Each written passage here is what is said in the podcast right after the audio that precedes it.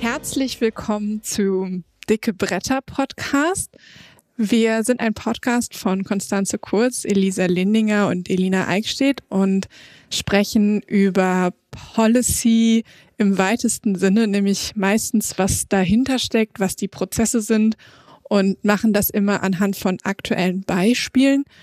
In unserer allerersten Folge waren wir schon mal bei der UN und ähm, die UN ist ein großes Thema, deswegen wollen wir heute auch noch mal über die UN sprechen. Und ich bin heute hier mit Konstanze Kurz. Hallo. Hallo.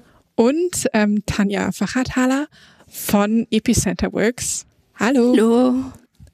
Und bevor wir jetzt loslegen mit diesen Policy-Themen, wollen wir noch einmal unsere Gästin, die Tanja, vorstellen.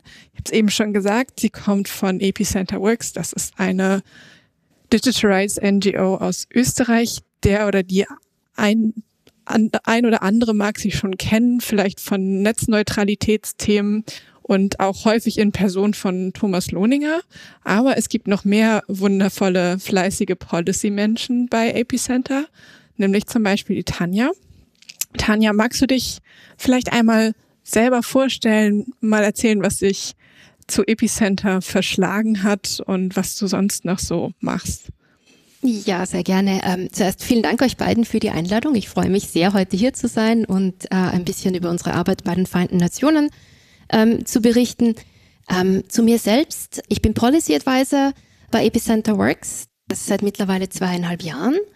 Ähm, mein Hintergrund ist eigentlich in den Rechtswissenschaften. Also ich habe einen hab, hab, ähm, Jus Jura in Deutschland, ähm, also in Österreich, aber in Deutschland eben Jura studiert ähm, und äh, danach auch einen Master gemacht in äh, Venedig und in Sevilla zu äh, Menschenrechten und Demokratisierung und habe Arbeitserfahrung in unterschiedlichsten Bereichen in der Legal Industry, also im, im großen Bereich der rechtswissenschaftlichen Berufe, ähm, sowohl in Österreich als eben dann auch in Brüssel. Ich habe von 2016 bis Anfang 2020 ähm, in Brüssel gearbeitet, auch für äh, Menschenrechtsorganisationen und für ein Beratungsunternehmen, das ähm, äh, sich sehr stark äh, für Projekte ähm, eingesetzt hat äh, bei den europäischen Institutionen.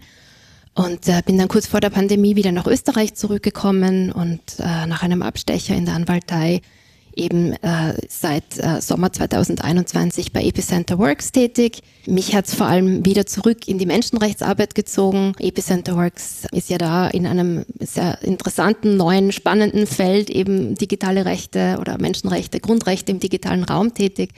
Für mich war das auch Grund und Anlass, mich hierfür zu bewerben und ähm, ja, bin seither Teil eines Teams, das sehr divers und äh, ja, ich glaube, jeder für sich sehr in eine interessante Persönlichkeit hat und fühle mich da sehr wohl und bin jetzt seit einem Jahr für die äh, Vereinten Nationen in unserer Organisation zuständig und freue mich, euch ein bisschen heute darüber zu erzählen. Ja. Ja, wir freuen uns auch, dass du da bist. Und wir haben dich aus einem bestimmten Grund eingeladen, denn wir versuchen ja in dem Podcast Dicke Bretter immer so ein bisschen äh, bestimmte ja, Strukturen zu beleuchten, eigentlich, wie die funktionieren, wie so Policies entstehen. Und dann nehmen wir uns halt immer ein praktisches Beispiel. Und dieses Beispiel hat ein bisschen komplexen Namen. Ich will ihn mal äh, vollständig nennen. Das ist die International Convention on Countering the Use of Information and Communication Technologies for Criminal Purposes. Und im Volksmund würde man sagen Cybercrime. Ähm, aber da fängt es natürlich überhaupt schon an. Denn die Verhandlungen für diese Konvention laufen und haben sich natürlich sofort auch um die Definition von Cybercrime gestritten, natürlich. Also darüber wollen wir sprechen. Was ist denn nun eigentlich drin in dieser Cybercrime Convention? Wie grenzt man sie ab? Und ist nicht bald jedes Verbrechen digital? Könnte man also alles mit reinnehmen? Und ist der Zeitplan gehalten worden? Denn es läuft ja schon eine Weile. Seit 2022 wird aktiv verhandelt. Zunächst natürlich über den Scope dieser Convention, aber auch über die Struktur. Und jetzt sind wir aber schon, ähm, sage ich gleich mal dazu, falls man den Podcast erst im Jahr 2030 hört. Wir sind gerade im Dezember 2023, also schon über ein Jahr Verhandlung. Und eigentlich sollte sie Anfang 2024 fertig sein. Wo stehen wir da also? Und dann vielleicht ein paar kritische Punkte, die schon, schon vor Beginn eigentlich der Verhandlungen aufgeworfen sind. Also wie verhält es sich bei den Forderungen, die teilweise von China und Russland oder Indien oder auch der Türkei mit reingebracht werden sollen? Also wie kann man zum Beispiel Menschenrechte äh, trotzdem oder vor allen Dingen unterstreichen, etwa Meinungsfreiheit, aber auch äh, Privacy-Grundrechte.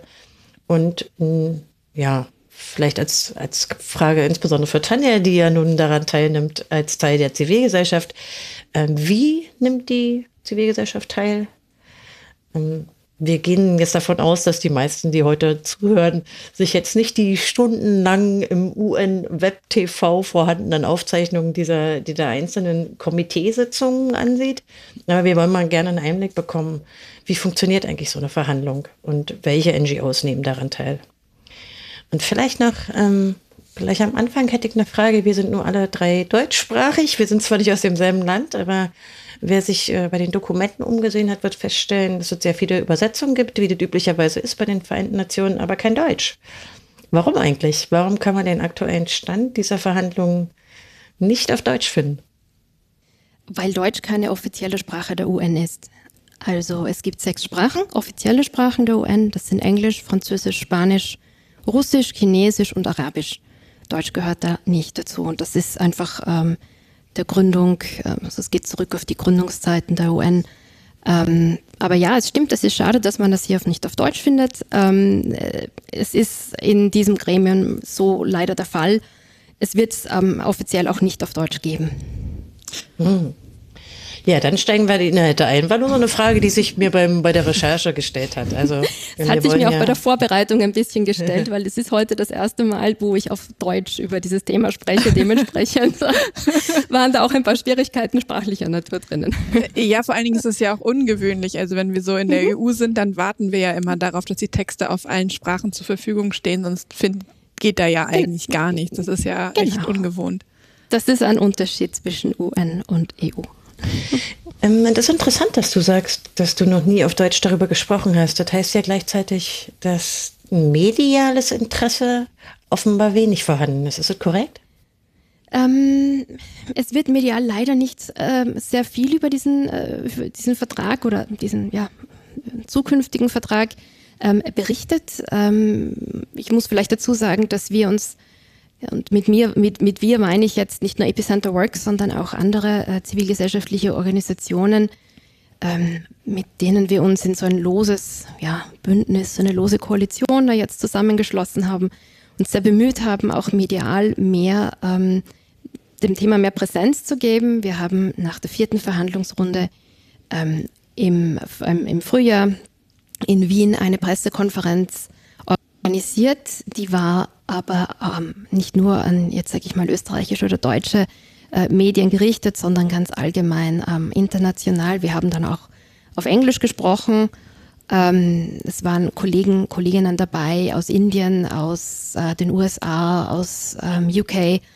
Ähm, dementsprechend ähm, so divers die Organisationen sind, die teilnehmen, so divers war es dann auch und wir haben uns darauf geeinigt, das doch in englischer Sprache zu machen, einfach um entsprechend dann auch den, den, den Zugang zu den Informationen entsprechend sicherzustellen für alle Media Outlets und ähm, auch, ähm, auch unsere diversen Standpunkte ähm, entsprechend vertreten zu können. Aber ja, es stimmt natürlich, es könnte mehr Medienpräsenz geben für dieses Thema. Ähm, es ist vermutlich der Tatsache geschuldet, dass es ein sehr technisches äh, Thema ist und man denkt sich, na ja, es geht um die Bestrafung von Computerkriminalität, also von Cybercrime ähm, was, hat es das, was hat das denn eigentlich ähm, mit der Bevölkerung als solches zu tun oder was kann denn da eigentlich jetzt wirklich gefährlich dran sein? Ähm, ich glaube, es ist einfach ähm, die Tatsache, dass es sehr technisch ist, möglicherweise auch das UN-Gesetzgebungsverfahren nicht, ähm, nicht sehr offen, nicht sehr transparent sind in den meisten Fällen. Ähm, ich denke, es ist, es ist diesen Umständen geschuldet. Ja, dann äh, wollen wir mal ein bisschen was dafür tun, jedenfalls im, im deutschen Sprachraum. Ähm, das Chaos Radio hat ja auch teilweise sehr technisches Publikum, vielleicht mal ein paar Personen darauf aufmerksam zu machen. Und ähm, Konstanze hat es jetzt gerade schon mal kurz eingeführt, aber vielleicht kannst du uns da ja auch noch mal ein bisschen mehr zu sagen. Worum geht es eigentlich in diesem Cyber, Cyber, Cybercrime Treaty? Wir kennen ja irgendwie so diese Diskussion über den Hacker-Paragraphen in Deutschland und viele andere Sachen. Aber aus welcher Idee ist es entstanden und was sind eigentlich so die Punkte, die es versucht äh, zu adressieren? Ja, Gerne. Ähm, mit technisch meine ich jetzt juristisch technisch, sollte ich vielleicht dazu sagen. Okay. Ähm, ich hoffe, ich mache es nicht zu juristisch. Ähm, ich werde mich sehr bemühen. Also worum geht's mit geht's denn eigentlich bei diesem Treaty, bei diesem Vertrag?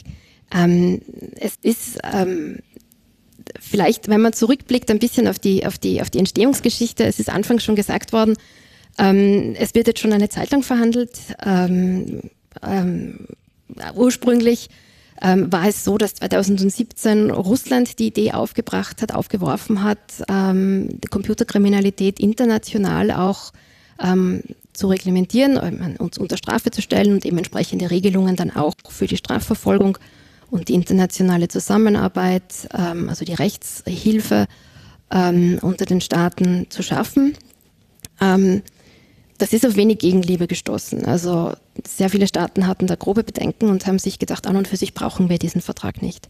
Warum haben sie das gedacht? Es gibt auf äh, Ebene des Europarats, das ist eine ähm, von der EU unabhängige eigene internationale Organisation in Europa, die äh, aber einen weiteren Mitglieds, also einen größeren Mitgliedsstaaten äh, ähm, also Bereich hat, sagen wir mal. Also es dehnt mhm. sich dann aus bis, ähm, bis, bis Armenien, Aserbaidschan, äh, Russland ist dabei, die Türkei zum Beispiel. Ähm, und da hat man 2001 eine Konvention genau zu diesem Thema schon verabschiedet. Anwendbar eben nur bei, also unter Staaten des Europarats, die da beitreten wollten. Ähm, das ist die sogenannte Budapester Konvention. Ja, also das ist so der Name, unter dem sie bekannt ist. Es ist ähm, die erste ähm, internationale oder in dem Fall eben regionale ähm, Konvention, der erste internationale völkerrechtlich verbindliche Vertrag, der Computerkriminalität eben auch äh, regeln soll, unter Strafe stellen soll, ähm, auch ähm, entsprechende, entsprechende prozessuale Maßnahmen beinhaltet und eben auch Rechtshilfemaßnahmen ähm, ähm, regelt. Ähm, warum ist Russland dagegen gewesen?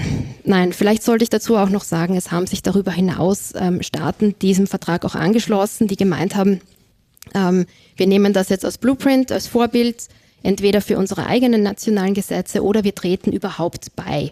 Also man hat mittlerweile auch Mitglieder wie Argentinien, Australien, Brasilien, Chile, Kolumbien, Costa Rica, äh, Peru, Mauritius, Japan, Sri Lanka, Tonga oder sogar die USA. Ja, also wirklich, es ist jetzt keine vollständige Liste gewesen, aber man sieht, es ist sehr breit über alle Weltteile ähm, verteilt.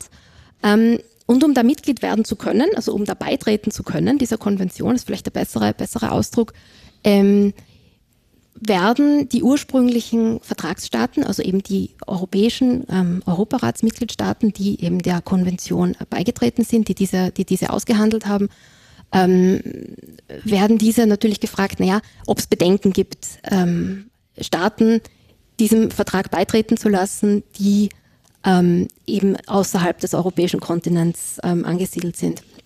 Und Russland sieht das ganz stark ähm, als ähm, ja, Eingriff in die eigene Souveränität. Das hat auch, äh, hat auch wiederholt ähm, Zusammenarbeit in diesen, also in den Bereichen der Computerkriminalität mit anderen Staaten verweigert und hat dann gemeint, so nein, wir machen das jetzt anders. Wir versuchen auf UN-Ebene einen eigenen internationalen Vertrag über Computerkriminalität auszuarbeiten, ähm, wo wir uns beispielsweise jetzt nicht dieser Vorabprüfung durch andere Staaten stellen müssen.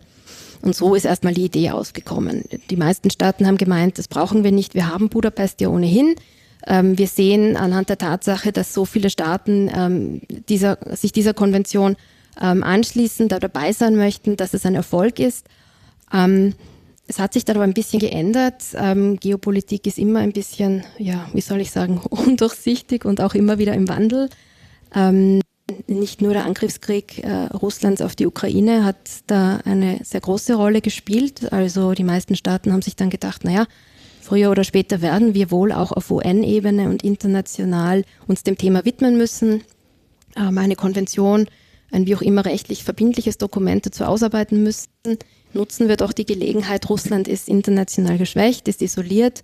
Nutzen wir es doch und äh, nutzen wir doch die Gunst der Stunde und versuchen hier einen Vertrag auszuarbeiten. Und ja, so wurden letztendlich dann auch ähm, kam es dann zur Abstimmung auch in der Generalversammlung, der UN-Generalversammlung. Das ist das Gremium, das ähm, darüber entscheidet, ob jetzt ob so Obverhandlungen aufgenommen werden, unter anderem. Ähm, und ähm, tatsächlich, ähm, ja, man hat sich dann entschieden, ähm, diese Vertragsverhandlungen zu starten und äh, das ist dann auch so geschehen und wir sind Ende des Jahres 2023 immer noch mittendrin. Okay. Also Vielleicht sollte man vom, vom, vom Zeitplan noch mal kurz hinzufügen. Ne? Ähm, als der Ukraine-Krieg und damit natürlich auch die Haltung von den anderen Staaten zu Russland, als der so richtig ähm, aggressiv begann, nämlich ähm, im Februar 2022, ähm, da waren diese Verhandlungen schon gestartet, ist richtig?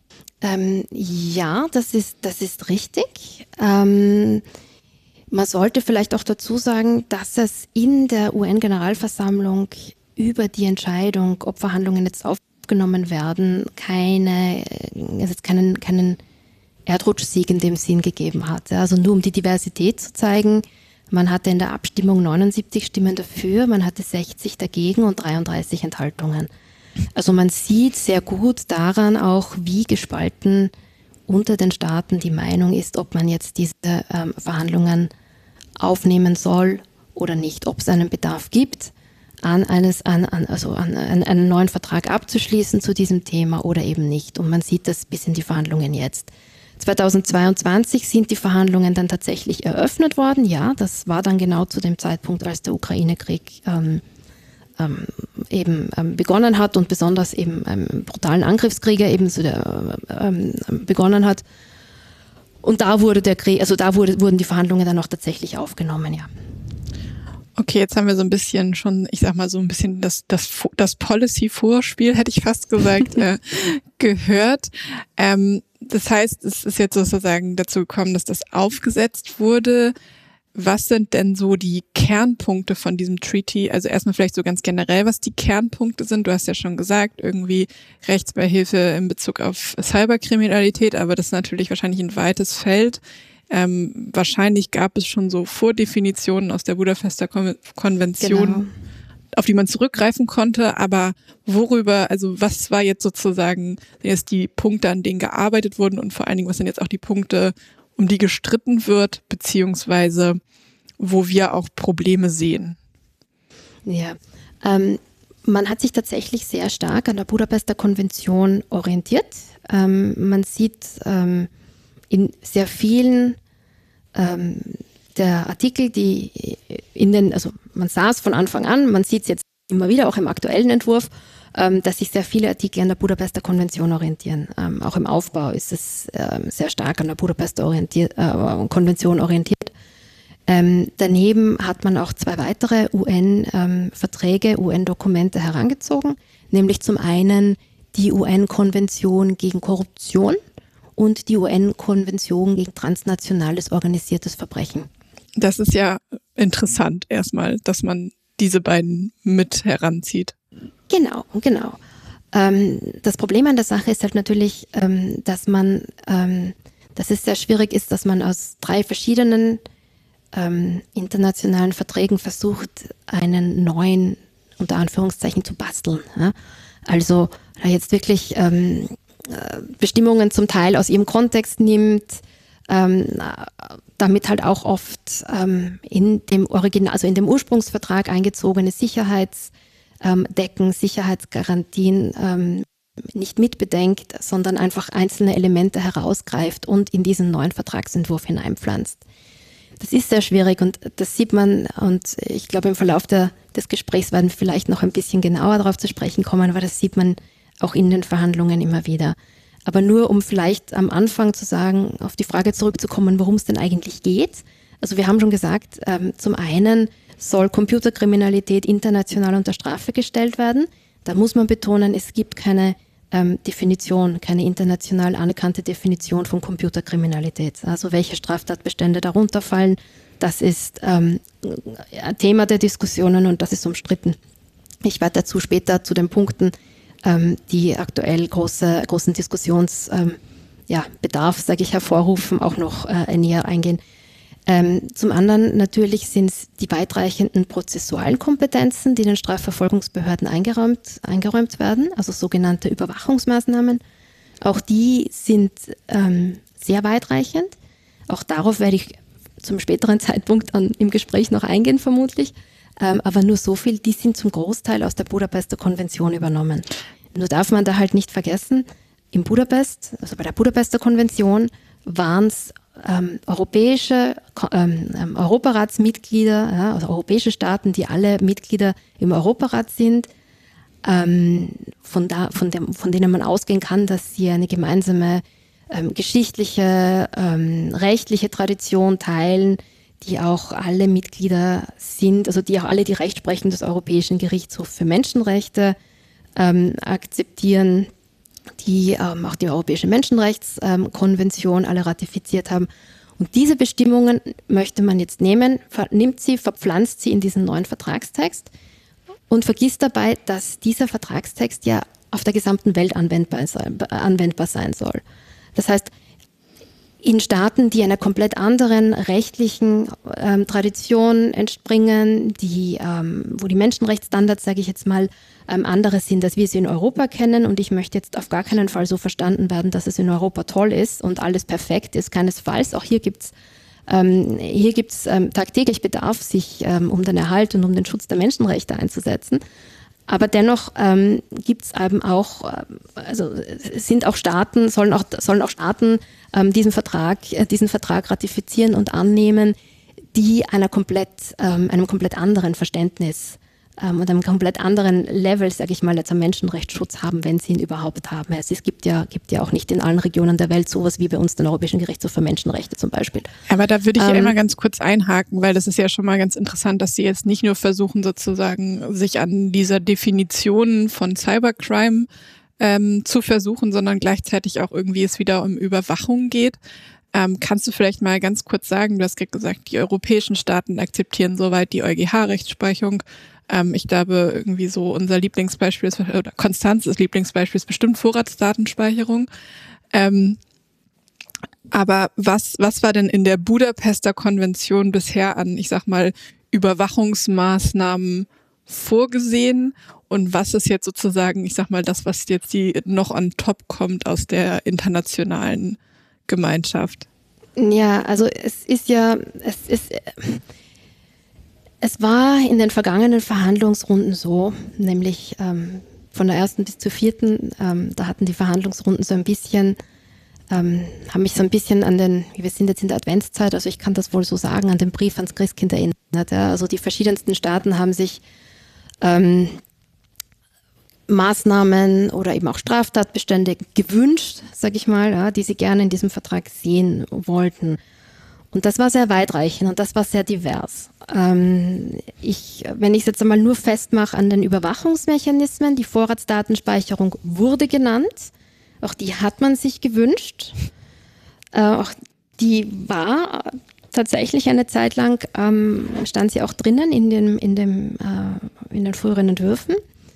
Ähm, ich sage so viel gleich mal zur Beruhigung, sie ist nicht mehr da. Ja? Also so viel gleich mal vorweg.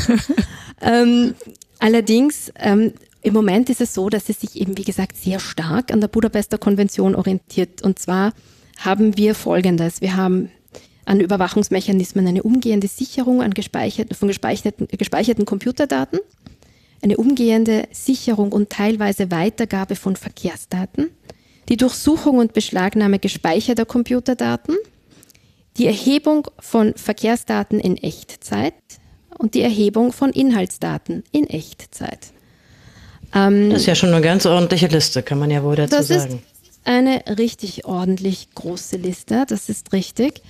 Und ähm, man hat sich, wie ich es gesagt habe, sehr orientiert daran ähm, an der Budapester Konvention.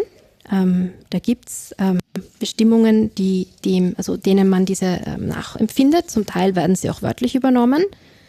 Allerdings ähm, werden zum Teil Abänderungen getroffen oder es werden neue ähm, Artikel hinzugefügt von den Staaten, wie sie meinen, sie hätten das eine oder das andere ganz gerne noch dabei ähm, oder konkretisiert. Also man hat zum Beispiel ähm, bei der Durchsuchung und Beschlagnahme gespeicherter Computerdaten hat man jetzt auch eine Ausweitung, die, ähm, also einen, einen Paragraphen, gegen den wir ähm, Sturm laufen, gemeinsam, ähm, ähm, der in die Richtung geht oder potenziell, potenziell eine Gefahr für die Preisgabe von Verschlüsselung und Sicherheitslücken ähm, darstellen könnte. Also wo man tatsächlich ähm, dann auch eine, ein Individuum, das Kenntnis hat von jetzt der Funktionsweise eines, eines Computersystems oder eben eines äh, Informations- oder Telekommunikationsnetzes oder seine Bestandteile, ähm, die man an, die von einem Staat angewiesen werden kann, von den, von den, von den Vermittlungsbehörden, im Rahmen des Zumutbaren die erforderlichen Informationen zu liefern.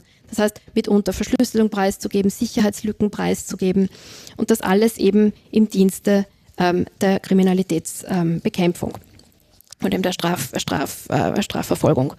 Also das sind momentan Bestimmungen, die aufgenommen worden sind, die so in Budapest nicht enthalten sind und die bei uns sämtliche Alarm, Alarmglocken schrillen lassen, natürlich. Ja. Aber mh, mm, wie gesagt, der, der, der Titel des Vertrags, ähm, eine Konvention gegen die Computerkriminalität oder, oder Cybercrime Convention, ja, ist ein bisschen irreführend, weil es ist nur der erste Teil dieser Konvention ja tatsächlich mit ähm, mit, mit dem Thema ähm, unter Strafe stellen von, von, von sogenannten Cybercrimes beinhaltet. Wenn man sich den restlichen Teil ansieht, und das sind alles zusammen mehrere Kapitel, ähm, dann hat man teilweise schon den Eindruck, sehr stark sogar den Eindruck, dass es sich um einen, um einen äh, Vertrag handelt, in dem ein umfassender Zugang zu Daten geschaffen werden soll. Vielleicht wollen wir das mal ein bisschen realweltlicher machen, damit ähm, man eine Vorstellung bekommt, äh, davon ausgehen würde, dass nicht jeder mit der Budapest-Konvention so vertraut ist. Ähm, was, das, was das praktisch bedeutet, wenn jetzt Länder wie, weiß ich nicht, Türkei, China und eben die Länder der Europäischen Union dieser Konvention zustimmen würden und die in dem jetzigen Zustand, also wir haben ja jetzt so einen Draft, aber jetzt würde die so, wie sie ist, durchgehen, würde aber nicht bedeuten, natürlich, das hat sich jetzt so ein bisschen so angehört, ähm, dass die eben genannten Beispiele für die ähm, zum Beispiel Überwachungsmaßnahmen umgesetzt werden würden in den einzelnen Ländern, sondern dass man eher die Möglichkeit hat, dass die Strafverfolger untereinander diese Daten anfordern können. Genau. Ist das korrekt? Genau, ja. Also ich will nur dem vorbeugen, dass man ähm, dass man das nicht annimmt, dass in diesem Vertrag festgehalten würde oder so, das müssen jetzt alle Länder machen, sondern da geht es eher darum, überhaupt um eine Denke von Strafverfolgern, nämlich wer wen im Rahmen vor allen Dingen der Rechtshilfe ähm, welche Daten geben muss. Genau, also es ist, eine, es ist natürlich, es, ist, es sind natürlich Kompetenzen, die jetzt gerichtet sind an die Strafverfolgungsbehörden. Das ist schon richtig. Nur natürlich ähm, bei einem völkerrechtlichen Vertrag, wenn der mal ratifiziert ist, das bedeutet, wenn der dann auch völkerrechtlich ähm, die Zustimmung hat der Staaten und entsprechend in Kraft treten kann, dann ähm, sind die mit, also sind die, die Staaten, die, ähm, die den Vertrag ratifiziert haben, in denen er dann auch gilt, sobald er in Kraft getreten ist, auch verpflichtet, entsprechende Maßnahmen ähm, in ihrer Gesetzgebung zu treffen, damit der auch angewendet werden kann. Das heißt, möglicherweise bedarf es da eben auch Gesetzesänderungen. Aber geht das für beide Seiten? Also mal angenommen, ähm, bestimmte Maß Überwachungsmaßnahmen müssten dann in unterschreibenden Ländern eingeführt werden. Geht es auch andersrum? Müssten auch bestimmte Maßnahmen zum Schutz von bestimmten Grundrechten, etwa bei der Kontrolle der Strafverfolgungsbehörden und so weiter, müssten die ebenfalls umgesetzt werden? Also geht es für beide Seiten? Ja, das ist halt das große Problem an dem Vertrag, dass ähm, wir ähm, große Defizite sehen, was den Schutz von Grund- und Menschenrechten angeht. Ähm, also wir haben sehr, sehr, sehr extensiv zusammen mit den Partnerorganisationen Verbesserungsvorschläge gemacht, ähm, wiederholt gemacht, ähm, wiederholt auch ähm, in den Verhandlungsrunden. Da gibt es die Möglichkeit auch für zivilgesellschaftliche Organisationen das Wort zu ergreifen. Ähm, ähm, eben auch in diesen Verhandlungsrunden darauf hinzuweisen, ähm, zum Teil auch mit sehr konkreten Beispielen, ähm, mit Verweisen auf aktuelle ähm, aktuelle Gesetzgebung in unterschiedlichen Ländern ähm, gegen Cybercrime und äh, wie diese missbraucht wird, wenn eben keine, keine entsprechenden Safeguards da sind. Ähm, wir sind bislang nicht gehört worden. Also unsere Bedenken spiegeln sich nicht in dem Vertragstext wider. Vielleicht an der Stelle mal, um einmal ganz kurz einzuhaken, damit das so ein bisschen, um das so ein bisschen auseinander zu klamüsern. Wie so Konz hat ja gerade schon gefragt, ne, wie ist das, müssen die dann auch andere Sachen umsetzen? Wie ist das eigentlich bei so einem Treaty oder so einem Vertrag? Was muss eigentlich alles passieren? Du hast eben auch schon so das Wort Ratifizierung ähm, mhm. benutzt. Ähm, damit das denn in Kraft tritt, also ist das so wie so eine EU-Regulierung oder ein Directive, also ne, wir kennen, das kennen wir so, so schon so ein bisschen. Also wie ist das eigentlich mit so völkerrechtlichen Verträgen bis die in Kraft getreten sind. Vielleicht können wir da einmal ganz kurz drauf eingehen, um dann auch zu verstehen, warum es, also natürlich sind, ich sag mal so, Schutz von Menschenrechten in allen, in jedem, in jeder Hinsicht immer wichtig, aber ich glaube auf dieser völkerrechtlichen Ebene wahrscheinlich sogar nochmal besonders, weil das natürlich auch dafür sorgt, dass es einen anderen Zwang gibt, als wenn es jetzt irgendwie nur Abkommen zwischen Einzelstaaten sind. Vielleicht kannst du da einmal kurz drauf eingehen. Ja, ähm, also es ist tatsächlich auch so, dass es ähm, auf UN-Ebene ganz anders läuft als auf EU-Ebene zum Beispiel. Ja? Also wir haben hier nicht eine Kommission, einen Rat und ein Parlament und gemeinsam erarbeiten sie einen Text und den kann man jetzt gut finden oder nicht und hat unterschiedliche Entwürfe, sondern es ist tatsächlich so, dass auf UN-Ebene die Staaten ähm, zusammensitzen und Verträge aushandeln. Ja? Ähm,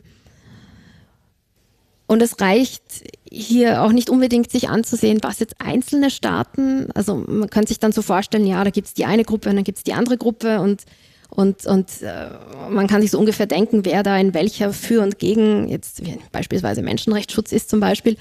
Ähm, aber tatsächlich ist es auch sehr interessant zu sehen, wer denn die eigentlich handelnden Personen sind.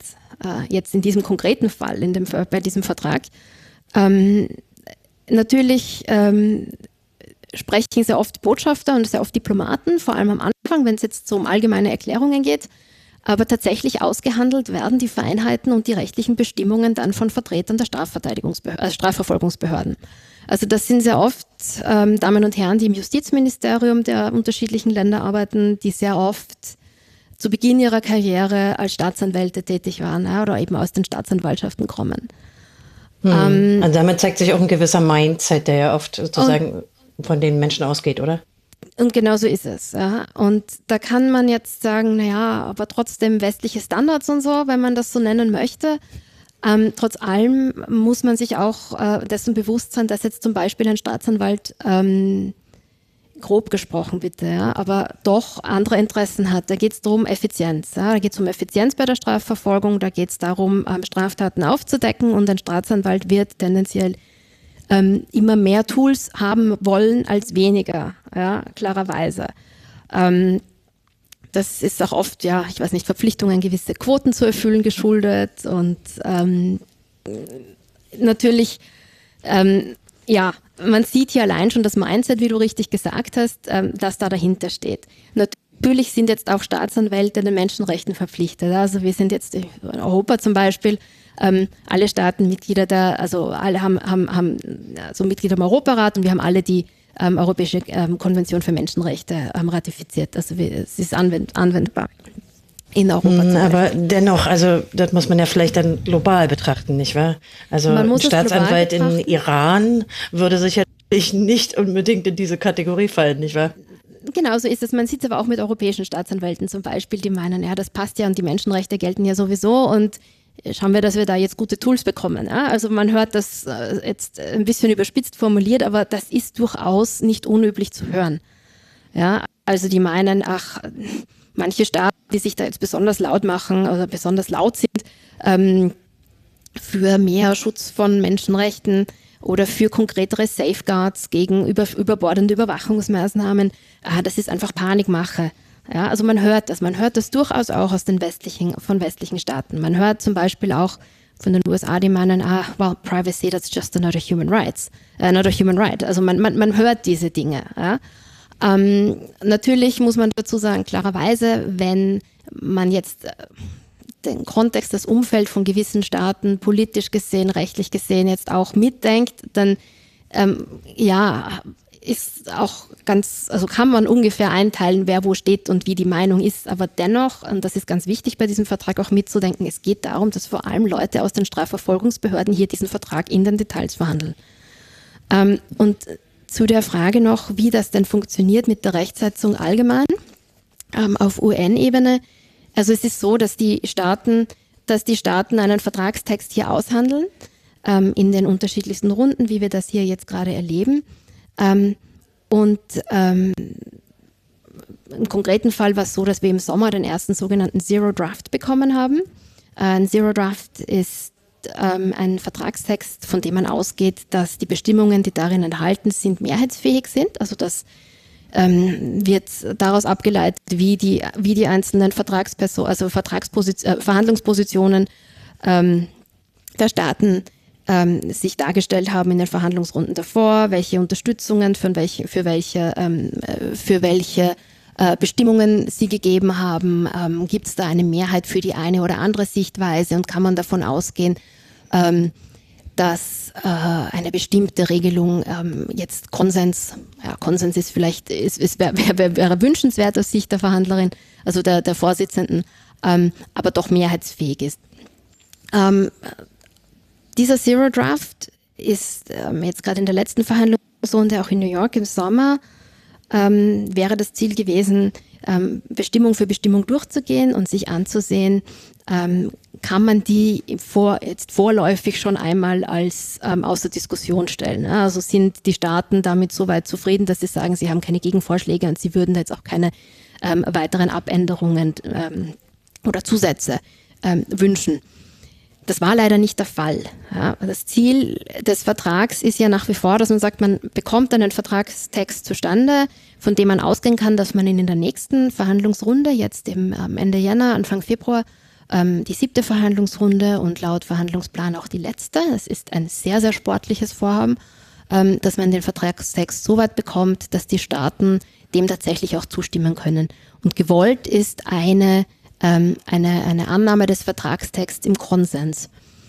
Ähm, das sieht aus heutiger Sicht sehr, sehr unwahrscheinlich aus. Also es gibt dermaßen stark, dermaßen tiefe Gräben und starke Spaltungen auch, gerade zu grundlegenden Themen. Und da sind wir bei dem Thema wie, was ist denn eigentlich ein Cybercrime? Ähm, Aber was, worauf was, soll? Was ist denn eigentlich ein Cybercrime? Ich finde, das ist eine ganz gute Frage, um das hier jetzt mal kurz so, so einzuwerfen, damit die Hörerinnen so ein bisschen so ein Gefühl haben. Ja, was, was steht denn auf der Wunschliste? Was ist denn eigentlich ein Cybercrime?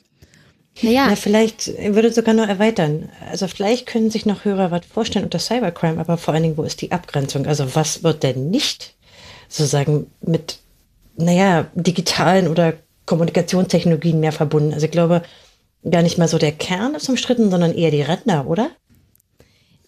Ja, ähm, es ist ein bisschen die Frage, wie gesagt, es gibt, kein, es gibt keinen internationalen Konsens darüber. Es gibt, ähm, und ich beziehe mich jetzt wieder vor allem auf die Budapester Konvention, ein, ähm, ein Set an Bestimmungen, ein Set an Straftatbeständen, die darin aufgenommen sind. Und wir unterscheiden darin sehr stark zwischen sogenannten Cyber-Dependent Crimes und Cyber-Enabled Crimes. Und du hast das vorher schon angesprochen, hast gesagt, na ja, aber so ziemlich jede Straftat kann jetzt mit Hilfe von ähm, Computern und digitalen Maßnahmen ähm, ähm, ähm äh, durchgeführt werden. Ne?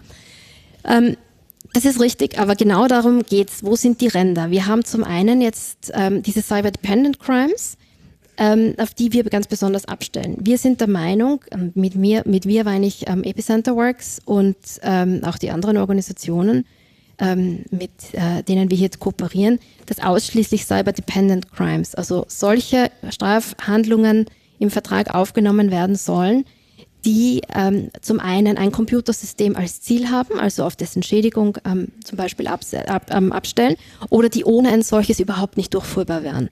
Wohingegen Cyber-enabled, so ist es, ja, äh, genau, und Cyber-enabled Crimes wären jetzt Strafhandlungen, alle anderen Straftatbestände zum Beispiel, die halt nur mit Hilfe eines Computers durchgeführt werden. Da ist ein Computersystem beispielsweise ein ledig lediglich ähm, ein Hilfsmittel.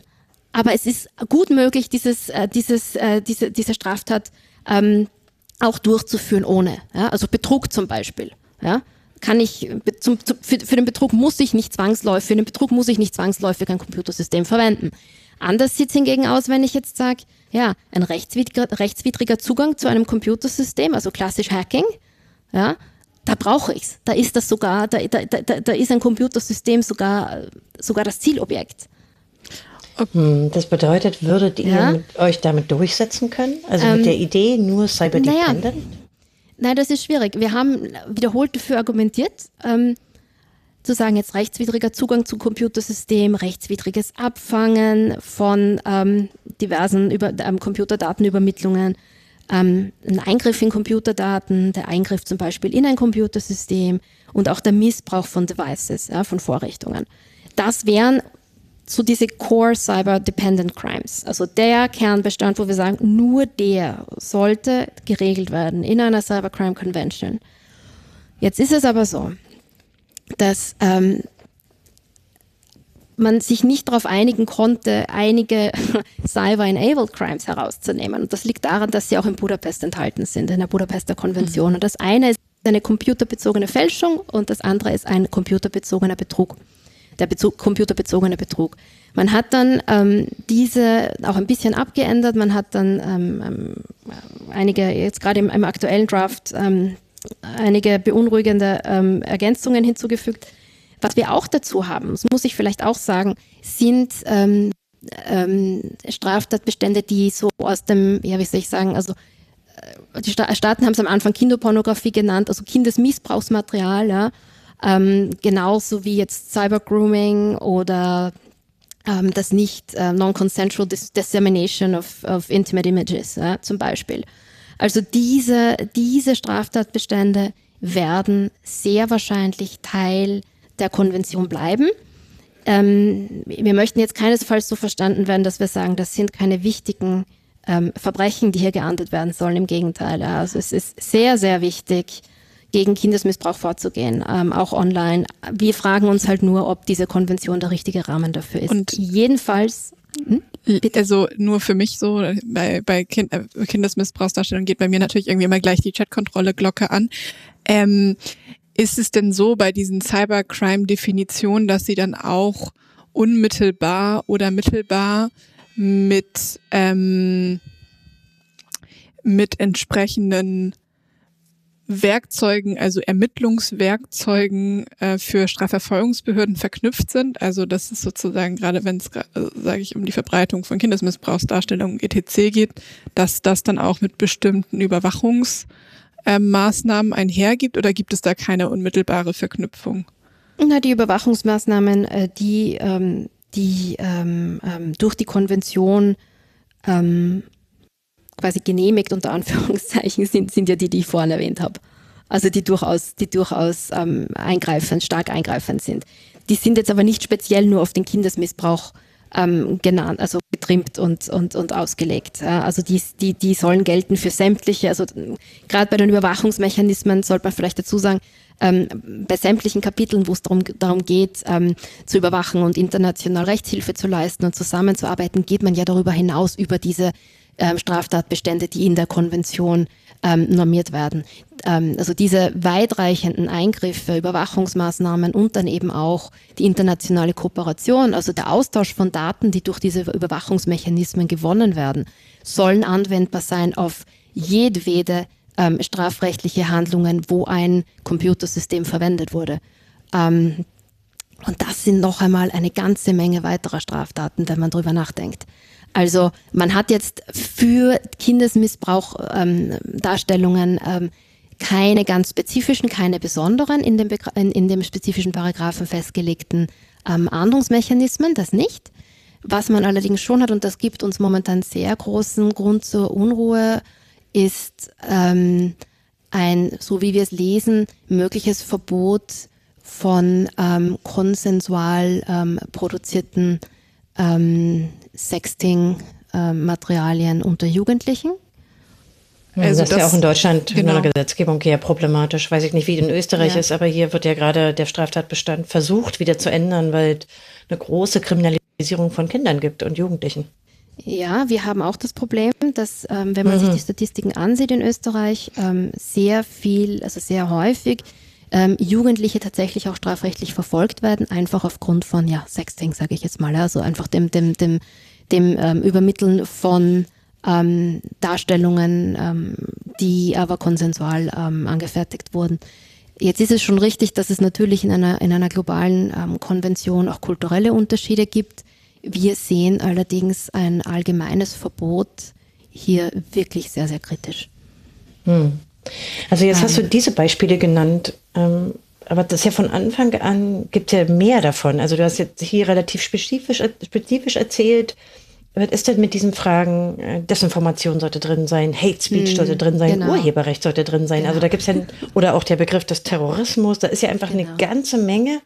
Wie, wie kann man sich darüber informieren, wie der Stand bei den einzelnen kritischen Fragen eigentlich ist? Schafft man das, wenn man jetzt nicht daran so aktuell teilnimmt wie du? Ähm, das ist ein guter Punkt. Ähm, diese möglichen Straftatbestände, die du, die du jetzt gerade angesprochen hast, das ist das, was ich vorher die, den, den, den Wunschbrief ans Christkind genannt habe. Ja? Also das ist, die Staaten haben sich am Anfang genau das gewünscht, was sie gemeint haben, was wollen wir jetzt unbedingt. Ja? Also wir wollen unter dem Deckmantel der Terrorismusbekämpfung Oppositionelle ähm, quasi ähm, mit, unter, mit dem Segen der UN am besten vielleicht auch noch zum Schweigen bringen. Ähm, sind ja schließlich alle ähm, Cybercriminals. Ähm, nein, es war so, am Anfang wurde es wahnsinnig aufgeblasen. Also so in den ersten vier Verhandlungsrunden und wir sind erst im vergangenen Jahr, im vergangenen Winter eingestiegen in das Prozedere. Also da ging es gerade um die vierte Verhandlungsrunde in Wien war die damals. Und als wir den Text, also ich mir den Text das erste Mal angeschaut habe, ich habe geglaubt, ich traue meinen Augen nicht. Wir hatten tatsächlich hier drinnen ähm, diverse vage, schwammige Formulierungen zu terrorismusbezogenen Straftaten. Ja, jetzt gibt es nicht mal eine international anerkannte Definition von, was ist denn Terrorismus rechtlich verbindlich. Ja? Was soll denn dann bitte schon rechtlich verbindlich sein, eine terrorismusbezogene Straftat? Was ist ähm, Subversion? Was ist Extremismus? Das ist rechtlich nicht definiert. Und das ist ein ganz großes Problem, ähm, dass wir, man, ich muss dazu sagen, diese ganzen Straftatbestände haben es nicht geschafft in den sogenannten Zero Draft. Ja? Ähm, also es wurde dann auch aufgenommen, ähm, sowas wie Blasphemie. Pakistan hat sich Blasphemie gewünscht, einfach aufgrund oh yeah. der, also der, ja, es ging halt alles um Beleidigung des Propheten. Also wir hatten die ganze, wir hatten das ganze Spektrum. Ähm, wir hatten hier wirklich alles Mögliche drinnen. Die Staaten haben es gebracht. Ähm, ich denke halt auch natürlich zum Teil, weil sie es national verkaufen mussten, als wir wollten das. Wir haben uns dafür eingesetzt. Also ich denke, jeder Staat muss dann national natürlich auch Rechenschaft ablegen. Was haben wir denn versucht zu bekommen? Wie haben wir uns dafür eingesetzt? Ähm, genau diese vielen kritischen inhaltsbezogenen ähm, Straftatbestände, die vorgeschlagen wurden und die vor allem auch bei, also nicht nur, aber auch bei ähm, befreundeten Journalisten also, ähm, und, und, und Presse, Pressefreiheitsorganisationen, die Alarmglocken unheimlich laut schrillen haben lassen. Ähm, all die haben es nicht geschafft in den Zero Draft. Warum nicht? Weil ähm, in, es ja so ist, man kann sich zunächst mal was wünschen, aber dann ähm, liegt es an den Staaten auch zu sagen, was können wir unterstützen und was nicht. Und wir haben die gesamte Session im April damit verbracht, zuzuhören, was Staaten bereit sind mitzutragen und was nicht. Und dann war relativ bald klar, ähm, dass es diese ähm, dass es diese weitreichenden Bestimmungen in dieser Form, wie sie gewünscht sind, nicht geben wird im Zero Draft. Worauf man sich allerdings geeinigt hat, ist ein, ja, es ist bekannt als der Artikel 17. so ist er momentan. Es ist Artikel 17, noch immer im Draft. Ähm, und Artikel 17 nimmt Bezug auf äh, Straftatbestände, die in anderen internationalen Verträgen, ja, es bezieht sich nur auf internationale Verträge, ähm, enthalten sind und die dann mit Hilfe eines äh, Computerprogramms, eines Computersystems ähm, durchgeführt werden. Die sollen, dies, also die sollen äh, nicht ausgeschlossen werden ähm, vom Anwendungsbereich. Und das Problem ist halt für uns jetzt, dass wir sagen, na ja, aber internationale Konventionen, was bedeutet das denn? Internationale Verträge, können das dann auch regionale sein? Es ist zu wenig klar. Ähm, mhm. Das könnte dann halt auch durch die Hintertür ein Einfallstor sein für schwammige Terrorismusbegriffe zum Beispiel. Ja?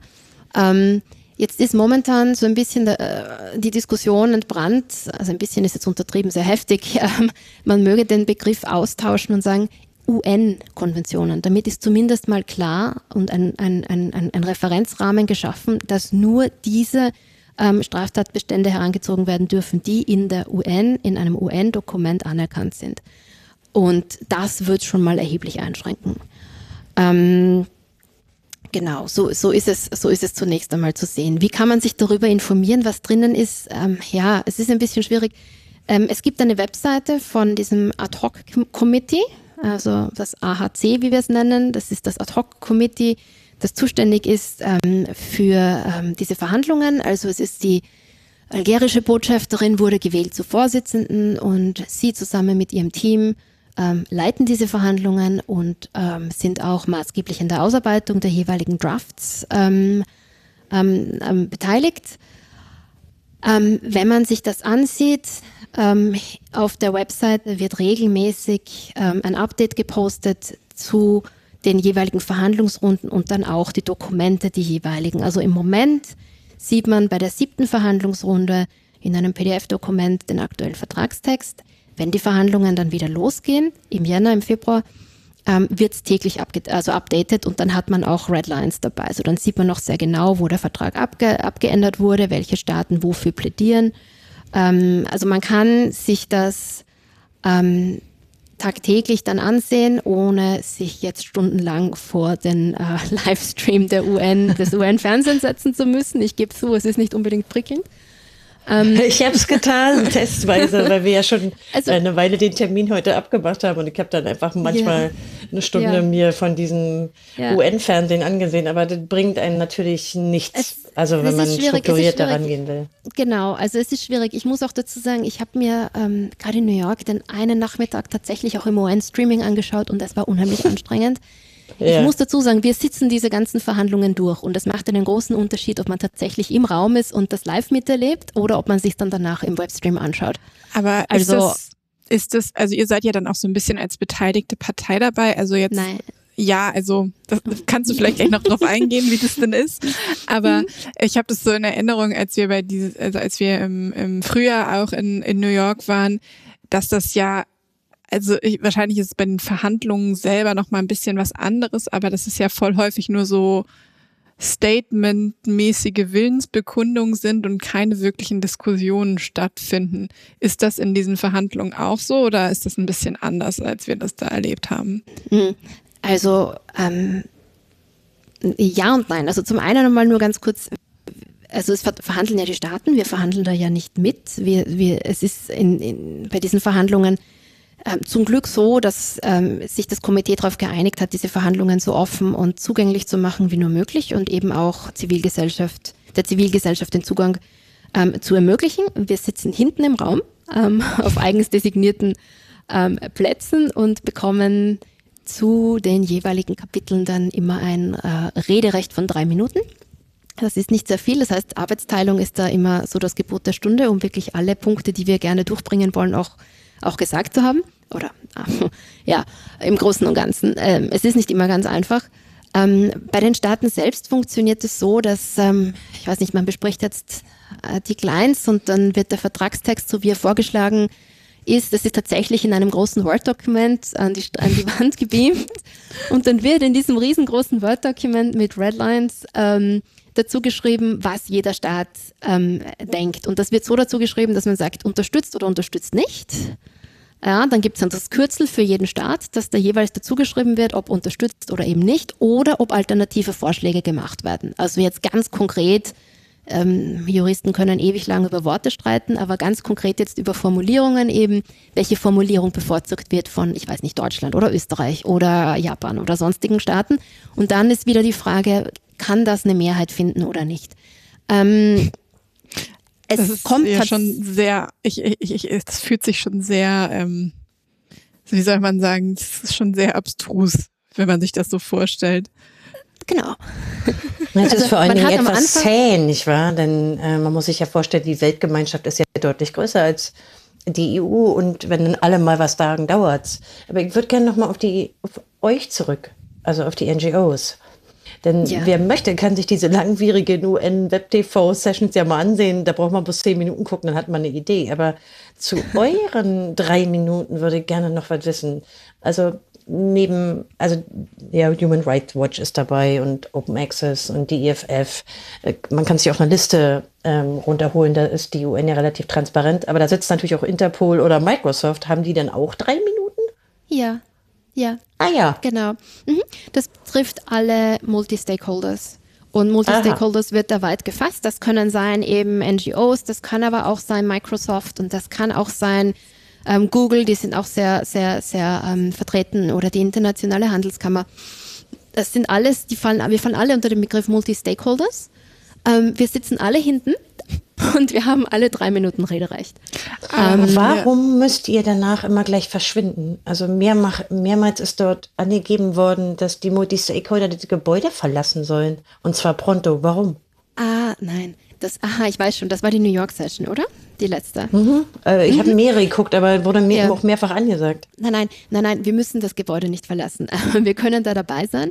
Ähm, es ging bloß darum, dass ähm, an den, und ich glaube, ich weiß, worauf du dich beziehst, äh, an den Tagen es so war, dass wir, ha, ja, die New York Session hat die ähm, Grausamkeiten, die ich vorhin beschrieben habe, ähm, die Wunschliste wieder eingeführt in den Vertrag. Ja, also da hat man dann wieder den Brief ans Christkind geschrieben im Sommer.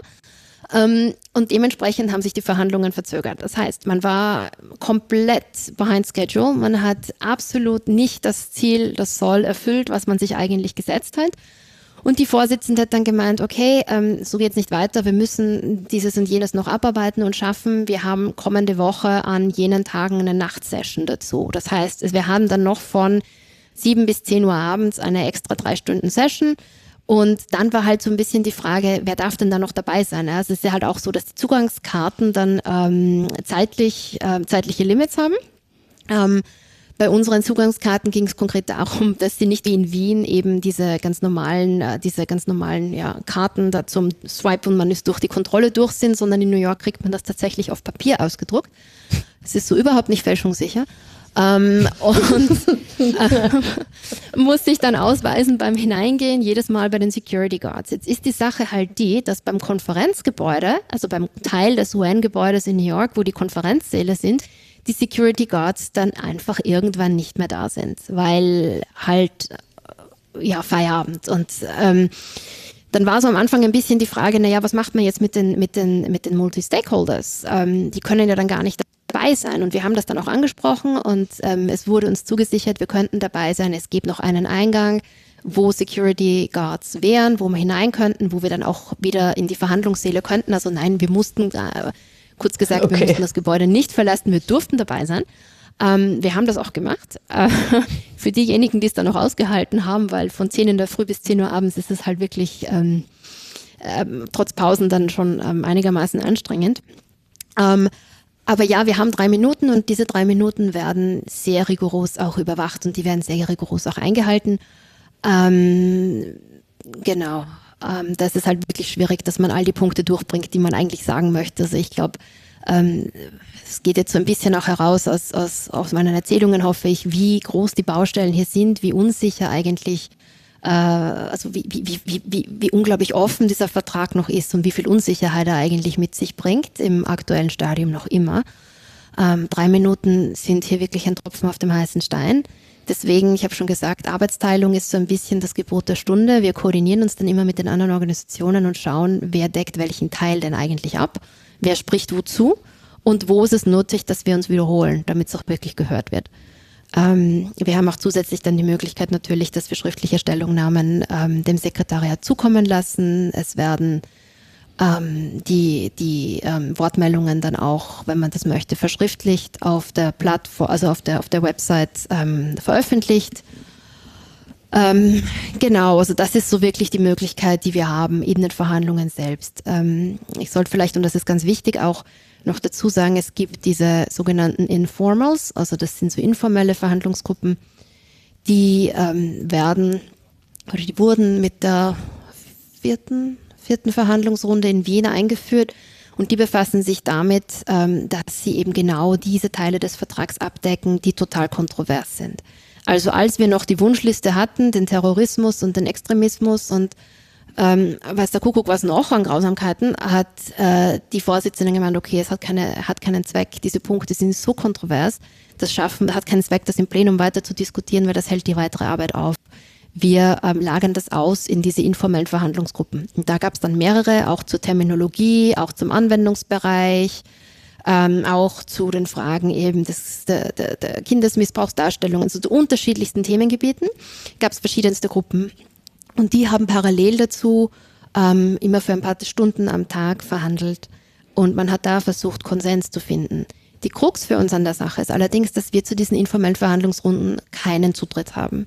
Mhm. Also es geht gar nicht darum, dass wir da Rederecht haben, sondern wir können de facto nicht in dort im Raum dabei sein. Und das ist insofern. Gibt es ein Protokoll? Nein, weil wir, weil natürlich da wirklich, also da wird halt wirklich das Fleisch diskutiert. Also da geht's halt dann wirklich um die Wurst. Ähm, was es schon gab in der vierten Runde war, dass ähm, die, es hat jede Gruppe natürlich auch ein, zwei ähm, Verhandlungsteilnehmer als Leiter so quasi, die versuchen sollten, auf einen Konsens hinzuarbeiten. Und die haben damals natürlich auch ähm, Goodwill gezeigt am Anfang und ähm, ähm, Meetings mit der Zivilgesellschaft oder mit den Multi-Stakeholders ähm, ähm, einberufen. Das heißt, wir hatten dann oft Calls oder ich glaube, wir hatten fast nur Calls, wir hatten gar keine, no, doch, mitunter glaube ich ein, zwei, ich erinnere mich jetzt gar nicht genau. Ähm, physische Treffen, wo man äh, sich dann ausgetauscht hat, also wo man erfahren hat, äh, wenn man Glück hatte, wie denn der Stand der Dinge ist ähm, ohne jetzt großartig die Details zu hören, wer jetzt was sagt. Also ich meine, man hat sich ungefähr denken können, aber so ein bisschen den Stand, den Status quo zu erfahren. Hauptsächlich ging es den Verhandlungsleitern aber darum zu erfahren, was wir denken und ob wir konkretes Wording vorschlagen können für die eine oder andere Bestimmung.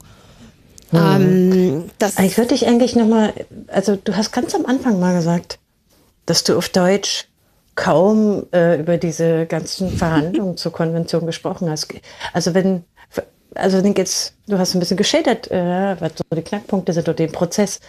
Würdest du dir das manchmal wünschen oder ist es auch so, dass du dir vorstellen könntest, es würde auch stören, wenn jetzt plötzlich auf bestimmte Aspekte in den Verhandlungen sich eine große Öffentlichkeit stürzen würde. Also gibt es, würdest du da, könntest du da eine Meinung zu sagen? Ähm, was jetzt zu, zu, zu, zu der Frage, ob man, ob man mehr Öffentlichkeitswirksamkeit brauchen sollte für gewisse naja, Punkte? Du hast eben erklärt, ähm, diese informellen Gespräche, die haben kein Protokoll, denn da geht es ums Fleisch. Ne? Und wir haben ja nur bei vielen Verhandlungen, wird Kalesi sicherlich auch sagen können, äh, gerade so bei der Chatkontrolle gesehen, plötzlich dringt da ein, eine Öffentlichkeit ein, ja, da wird es interessant, aber auch skandalisiert teilweise. Also würdest du dir das manchmal eher wünschen? Oder glaubst du, das ist vielleicht auch ganz cool, dass diese ganzen Verhandlungen, nicht nur die informellen, sondern auch ähm, die Ad-Hoc-Komitee-Sessions, wie sie stattfinden, eigentlich unter dem Radar der Öffentlichkeit sind. Also was hat Vor- und Nachteile für dich?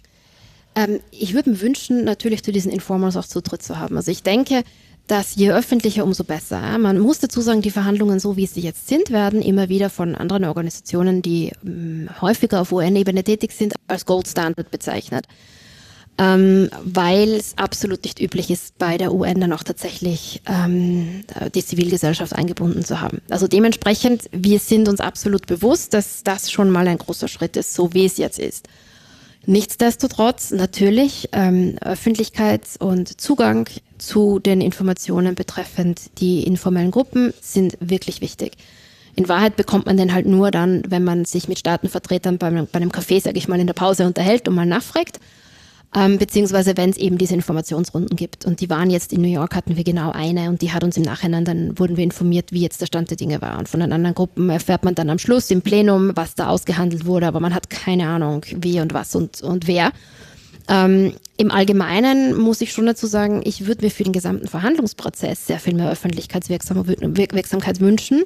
Ähm, ich glaube, es ist sehr wichtig, ähm, auch für die breite Öffentlichkeit, sich dessen bewusst zu sein, dass diese Verhandlungen gerade laufen, dass diese möglicherweise jetzt im Winter zu einem Abschluss kommen werden, ähm, auch wenn das möglicherweise jetzt sehr, sehr, sehr optimistisch gedacht ist. Ähm, man weiß es nicht. Ähm, und dass es tatsächlich Auswirkungen haben kann. Und ähm, vor allem auch, sage ich jetzt mal an alle Journalisten, die vielleicht hierzu hören, ähm, das kann auch Meinungsfreiheitsfragen betreffen und zwar sehr ein, sehr leicht. Also ich habe schon gesagt, es gibt hier Öffnungsklauseln, es gibt mitunter, also es werden vermutlich Straftatbestände eingeführt werden, die ähm, schon auch das Potenzial haben, hier ähm, die Arbeit von Journalisten zu erschweren. Und man muss sich auch bewusst sein, dass das auch die schwammige Formulierung der aktuellen ähm, Core Cybercrimes sind, die das Potenzial haben, auch Good Faith Hackers, ähm, Journalisten, Aktivisten und so weiter ähm, einzubeziehen, deren Arbeit wirklich schwieriger zu machen und sie potenziell auch einer Strafverfolgungsgefahr aussetzen. Also mir wäre sehr recht, natürlich seitens der UN mehr öffentlichen Zugang zu haben, nämlich auch zu den Informals, aber umgekehrt eben auch ähm, ist es wichtig, das Interesse und auch die, das Bewusstsein in der Öffentlichkeit zu schaffen, um diese Verhandlungen auch entsprechend zu verfolgen. Ähm, egal wie anstrengend ähm, jetzt vielleicht das UN Web TV sein kann, aber es steht hier viel am Spiel. Ähm, vielleicht, ähm, um nochmal ähm, bei der Frage von Kant so ein bisschen einzuhaken. Du hast jetzt gesagt, du hättest da gerne mehr Aufmerksamkeit. Wie ist es denn, ich sag mal, mit öffentlichkeitswirksamer, also wirksamen Aktionen. Ähm, ich, es sitzen ja weitestgehend sitzen ja in der UN und auch in diesen Verhandlungen wahrscheinlich einfach Diplomaten, das sind Staatsbeamten. Wie würde denn so eine zivilgesellschaftliche Aufmerksamkeit, wie wir sie teilweise in der EU haben, überhaupt aussehen? Was ist da eigentlich effektiv? Also ähm, wir haben ja irgendwie schon so ein paar offene Briefe und sowas gesehen, aber ich finde es immer interessant, und das ist ja auch so ein bisschen das, was wir hier versuchen, so den Hörerinnen mitzugeben, so wann macht es eigentlich Sinn, mich als, als Bürgerin in diesen Policy-Prozess einzubringen und wann ist es sinnvoll, da auch irgendwie reinzugrätschen und was muss ich da eigentlich tun? Ähm, und das würde mich bei der UN tatsächlich interessieren, einfach weil es ja am Ende schon die Mitgliedstaaten sind, die da entscheiden und das wahrscheinlich auch irgendwie ein Stück weit von oben von der Bundesregierung kommt. Genau, das ist es. Also ich habe jetzt nicht meine Abgeordneten, die ich gewählt habe, fürs EU-Parlament zum Beispiel direkt. Also ich habe hier kein Pendant auf, auf UN-Ebene. Es stimmt, es sind ähm, Diplomaten ähm, beziehungsweise äh, Ministerienmitarbeiter, es sind Beamte, die hier handeln.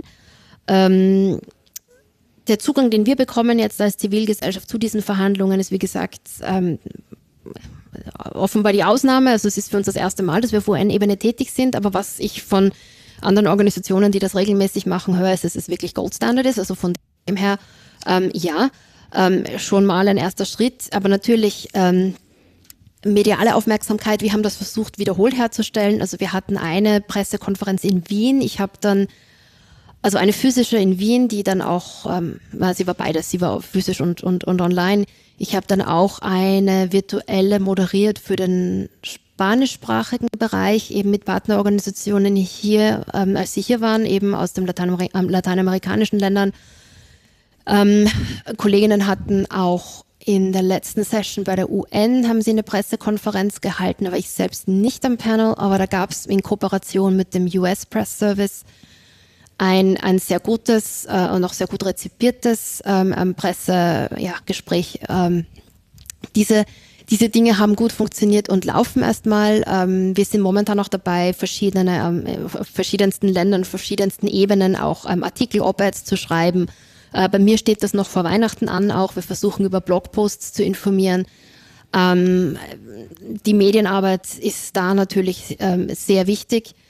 Es ist, wie gesagt, dann schwierig für den Einzelnen, sich hier, hier einzusetzen, weil man jetzt nicht die Möglichkeit hat, direkt mit Abgeordneten oder mit Parteien oder sonst was in Kontakt zu treten. Es sind, wie gesagt, ähm, Staatsvertreter, es sind die Regierungen, es sind Diplomaten, die hier, die hier handeln. Ähm, nichtsdestotrotz wäre es möglicherweise auch eine Idee, sich hier an die Behörden, an seine eigenen, äh, in den eigenen Staaten zu wenden. Und dann wollen wir doch mal, dann wollen wir doch mal sozusagen diese mangelnde Öffentlichkeit gleich mal ein bisschen adressieren. Wir sind ja quasi Teil der Öffentlichkeit. Wir machen einen Podcast. Er wird bei Chaos Radio erscheinen. Ähm, wir werden bestimmt auch diesmal wieder zumindest einen Teil des Gesprächs transkribieren. Der kommt dann bei Netzpolitik.org. Äh, Wunderbar, herzlichen aber Dank. Die, da, warte auf meine fiese Frage. Meine fiese Frage ist, äh, wir haben den Stand vom 27. November, also er ist noch relativ aktuell. Ich sage nochmal das Datum, wir sind äh, heute am 7. Dezember 2023. Wenn ich von dir erwarten würde, nenn mir mal die drei kritischsten Punkte, wo du unbedingt auch die Unterstützung einer kritischen Öffentlichkeit bräuchtest, welche würdest du nennen für den aktuellen Stand? Ich würde nennen ein sehr eingeschränkter Anwendungsbereich für die Konvention, nämlich wirklich nur zugeschnitten auf die Core Cyber Dependent Crimes. Also wirklich nur auf einen ganz engen Anwendungsbereich an Straftatbeständen. Und die müssen scharf formuliert sein, die müssen ganz genau formuliert sein.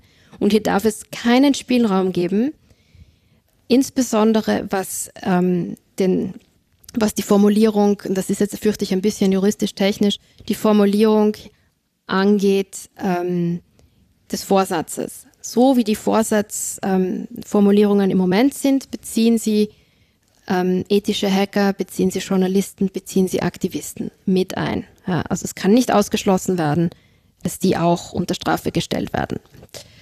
Das Zweite, was ich mir wünschen würde, sind stärkere, umfassendere Safeguards.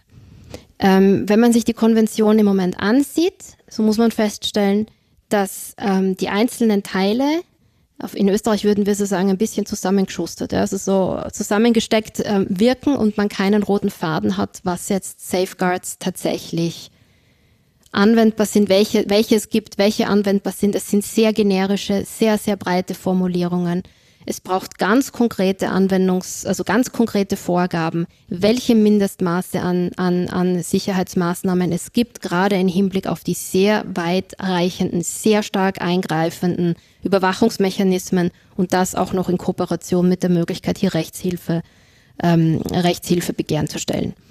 Das ist sehr wichtig. Ich würde mir einen sehr viel stärkeren Datenschutz, eine sehr viel stärkere Datenschutzbestimmung wünschen. Ist das so schon Punkt 3? Kann man hier noch zu Punkt 2 zählen. ähm, so wie sie momentan formuliert ist, so wie sie hier momentan formuliert ist, ist sie schwammig, sie stellt auf nationales Recht ab und sie ist absolut nicht tauglich, entsprechenden ähm, Schutz ähm, unserer Daten ähm, sicherzustellen. Punkt 3. Im Allgemeinen ein Einschränken der möglichen Überwachungsmechanismen, die es hier gibt. Insbesondere keine Echtzeitüberwachung und eine Klarstellung, dass nichts in die Richtung von ähm, einem Zulassen, ähm, also eines Aufweichens ähm, von ähm, Verschlüsselung oder des Zulassens durch die Hintertür von Spyware ähm, gelesen werden darf. Mhm. Es gibt viele ja. Punkte, aber ich würde mir diese drei jetzt mal wünschen. Naja, schon, dass du diese drei nennst, deutet ja darauf hin, also dass da noch viel mehr kommen könnte, aber dass die schlimmsten sind. Also ich finde ja schon mal gut, die alle ja schon so ein bisschen angesprochenen Punkte jetzt nochmal priorisiert quasi zu haben. Ich bin ähm, sie der Reihe nach durchgegangen, also nach dem Aufbau der Konvention. Also ich bin sie im Kopf durchgegangen. Ich finde sie alle gleichwertig. Ich kann nicht sagen, das eine ist wichtiger als das andere. Tatsächlich nicht. Also liebe Tanja, vielen Dank erstmal dafür, dass du uns diese Auskünfte gegeben hast, weil ich glaube, es gibt einfach sehr wenige Menschen auf der Welt, die ähm, sich so intensiv damit beschäftigen und so einen, sozusagen, ja, so Einblick geben ähm, wir wollen natürlich unser Möglichstes tun, diese mangelnde Öffentlichkeit vielleicht auch herzustellen, nicht wahr? Genau, und vielleicht versuchen wir dann nochmal rauszufinden, wer in Deutschland dafür zuständig ist. Wahrscheinlich sind das irgendwelche Menschen im Auswärtigen Amt, würde ich jetzt mal vermuten. Ja, es gibt sogar eine Liste, Justiz, man kann sich die konkreten Namen... ein Auswärtiges mhm. Amt, ja, ja. Yeah. Dann würde ich sagen, wir verlinken diese Liste mal und dann werden sie uns alle hassen. Ähm, also ich fand es erstaunlich, dass, dass, die alle namentlich genannt sind, auch aus allen Ländern. Ja. Also auch ja, die namentlichen Vertreter. Ja, mhm. ja, ja. Fand ja, ich bemerkenswert. Ja, es ist, äh, es ist spannend, wie transparent, intransparent dieser ganze Prozess ist ähm, und was dann öffentlich ist und was nicht. Aber können ja vielleicht die, die Zuhörerinnen mal drüber nachdenken, ob sie sich da nicht doch noch engagieren werden äh, wollen, weil dann, ähm, ich glaube, bei den Punkten, die Tanja genannt hat, da brauchen wir uns dann fast keine Gedanken mehr über den Hackerparagraphen machen. Was uns da graut, ist äh, deutlich schlimmer, wahrscheinlich. Es hat Potenzial für Schlimmes, ja. ähm, Genau. Erstmal vielen Dank, Tanja. Schön, dass du da warst. Ähm, vielleicht Herzlichen Dank euch. Darfst du dich auch irgendwann nochmal mit was anderem beschäftigen? Wir sind äh, gespannt. auch das wird kommen, ja, natürlich. ähm, oder wir reden mal darüber, wie Policies in Österreich eigentlich entstehen, um dann die ganzen Menschen komplett zu verwirren. Ja, genau. ähm, wir wünschen euch ähm, einen schönen Kongress, glaube ich, an dieser Stelle. Und, ja, herzlichen ähm, Dank. Wir sehen uns wahrscheinlich auch auf dem Kongress. Der 37C3 findet dieses Jahr nämlich wieder in Hamburg statt. Und ganz vielleicht wird es da auch noch eine kleine dicke Bretterüberraschung geben, aber das ist noch nicht so ganz klar. Versprechen tun wir nichts, wir versuchen nur. Ja, das mit dem Bohren ist halt auch nicht so einfach. In Saal 1 geht das bestimmt auch wieder nicht. ähm, genau. Vielen, vielen Dank fürs Zuhören. Wie immer werden wir bestimmt den Text auf Netzpolitik jetzt je nachdem, wie schnell wir sind, parallel oder nachreichen. Vielleicht auch noch so die ein oder andere Sache verlinken. Und ähm, ich würde, glaube ich, schließen mit, beschäftigt euch mehr mit UN-Gesetzgebung. Ähm, weil in New York und Wien ist eigentlich ganz nett, kann ich sagen. Dann vielen Dank, Tanja. Und wir hören uns hoffentlich bei Dicke ja, Bretter 6 im Jahr 2024. Genau. Bis dann. Ciao, ciao. Tschüss. Bis dann, tschüss. tschüss.